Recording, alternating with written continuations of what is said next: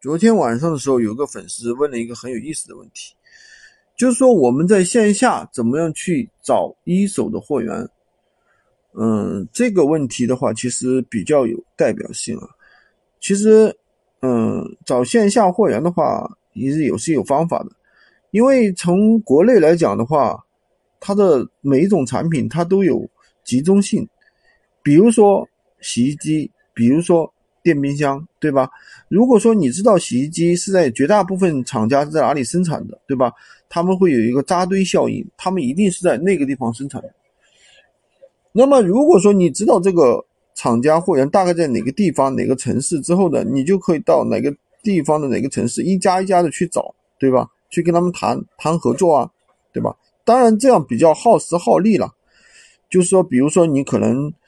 呃，深耕于某一个领域，对吧？对这个产品比较熟悉了，然后的话，你再去降低你的成本，降低你的价格，你去某一个城市去找这个一手货源，对吧？跑个几十个厂家，一家一家的跑下来，那你可能也要耗费半个月甚至一个月的时间，基本上就是这么一个情况啊。但现在的话，其实网络这么发达，大可不必到大费这么大周折啊，到线下去找。